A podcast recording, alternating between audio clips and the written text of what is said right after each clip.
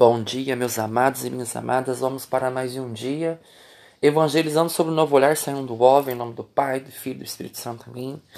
Que significa, somos um povo batizado, porém não evangelizado. Que vamos pedir que o Espírito Santo nos ilumine na palavra de hoje de Timóteo. Pedir que a ação do Espírito Santo venha, nos coloque as palavras de salvação. Vinde, Espírito Santo, enchei os corações dos vossos fiéis e acendei neles o fogo do vosso amor. Enviai o vosso Espírito e tudo será criado, e renovareis a face da terra. Oremos. Ó Deus, que instruíste os corações dos vossos fiéis com a luz do Espírito Santo, fazei que apreciemos retamente todas as coisas, segundo o mesmo Espírito, e gozemos sempre da sua consolação. Por Cristo Senhor nosso. Amém. Hoje nós vamos falar de Timóteo do, do livro de Timóteo 2, dos capítulo, do capítulo 2, dos versículos 1 ao 13. Tu, portanto, meu filho, procura progredir na graça de Jesus Cristo, ou seja, crescer em espírito, né? Naquilo que a pessoa nos, nos, nos taca amor, nos taca ódio, nós devolvemos com amor. No que as pessoas querem roubar nossa fé, nossa esperança, que nós mantivemos elas de pé, né? Então que a gente cresça em estado de graça, em estatura, né, e sabedoria, assim como Jesus sempre cresceu, né? O que de mim ouviste em presença de muitos testemunhos, confia a homens fiéis, que por sua vez sejam capazes de instruir aos outros. Isso aqui é uma coisa interessante, capazes de instruir. Quando eu venho aqui me posicionar a respeito da palavra, eu tenho que ter a capacidade de querer instruir você, né? Mas eu preciso também deixar que o Espírito Santo me instrua, me mostre, me modifique para eu ser apto a instruir alguém. Porque por mim, pela inteligência humana, eu posso fazer isso aqui, uma interpretação muito errada, muito humana. Então a gente precisa tomar muito cuidado com isso. Que tipo de instrução nós estamos passando, né? Suporta comigo os trabalhos como um bom soldado de Jesus Cristo. Nenhum soldado pode implicar-se em negócios da vida civil se quer agradar ao solicitor. Nenhum atleta será curado se não tiver lutado segundo as regras. Ou seja, nenhum atleta ganha o ouro, nenhum atleta ganha o mundial, nenhum atleta ganha nada se não, se não lutar de acordo às regras. Como manda o figurino. Se você não trabalha, não tem direito pelo seu salário. Se você não se converte, você não se arrepende, a graça não te alcança. Então, nenhum atleta será curado se não viver segundo as regras. Ou seja, as regras, elas não foram feitas para te limitar, mas para fazer você caminhar pelo passo certo das coisas. É importante a gente compreender que nada feito quebrando as regras termina bem.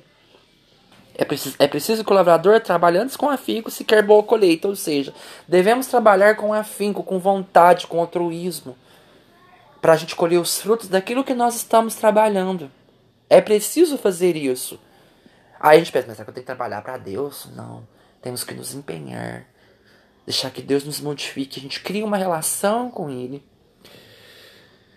Entende bem o que eu quero dizer? O Senhor há de dar inteligência em tudo. Nossa, o Senhor sempre dá-nos inteligência para tudo. Olha por que existem os médicos, os advogados, as pessoas instruídas, iluminadas por Deus, as pessoas que constroem a casa. Então todo mundo tem o seu valor, tem a sua inteligência.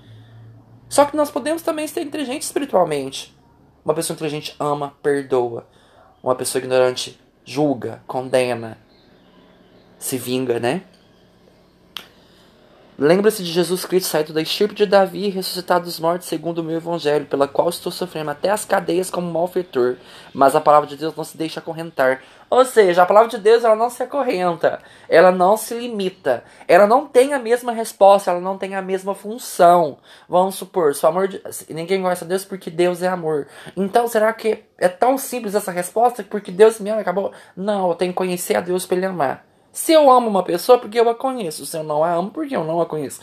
Deus nos ama, sem nos conhecer, mas Ele nos conhece. E nós não conhecemos a Deus. Conhecemos um Deus de uma resposta prática. Que Deus nos ama, que Deus é fé, Deus é misericórdia. Mas quem é Deus na sua relação? Então a gente precisa que Deus nos dê inteligência nesse ponto para abrir os nossos olhos, os nossos ouvidos, a nossa boca, o nosso coração, para que a gente possa sentir esse amor pelo que tudo suporta por amor dos escolhidos para que também eles consigam a salvação de Jesus Cristo com a glória eterna. Eis uma verdade absolutamente certa. Se morremos com ele, com ele viveremos. Se soubermos perseverar, com ele reinaremos. Se o renegarmos, ele nos renegará. Se formos infiéis, ele continua fiel e não pode desdizer-se. Palavra do Senhor, graças a Deus. Ou seja, Deus continua sendo Deus. Se a gente renega, ele nos renega. Mas se a gente é infiel, ele continua fiel. Porque ele não pode ser contra a essência dele. E quantas vezes a gente solta os golpes duros da vida? A gente modifica o nosso coração porque o outro nos atacou. Não suporta a pessoa boa que você é, a pessoa incrível que você é, a pessoa inteligente que você é. É importante a gente começar a enxergar isso. A nossa essência é muito mais valiosa do que qualquer outra coisa na nossa vida. Então que possamos manter a nossa essência e que a palavra de Deus não se permita acorrentar. Amém? Louvado seja nosso Senhor Jesus Cristo, para sempre seja louvado. Que Deus vos guie, vos guarde e vos proteja e que vocês tenham um ótimo final de semana. Amém.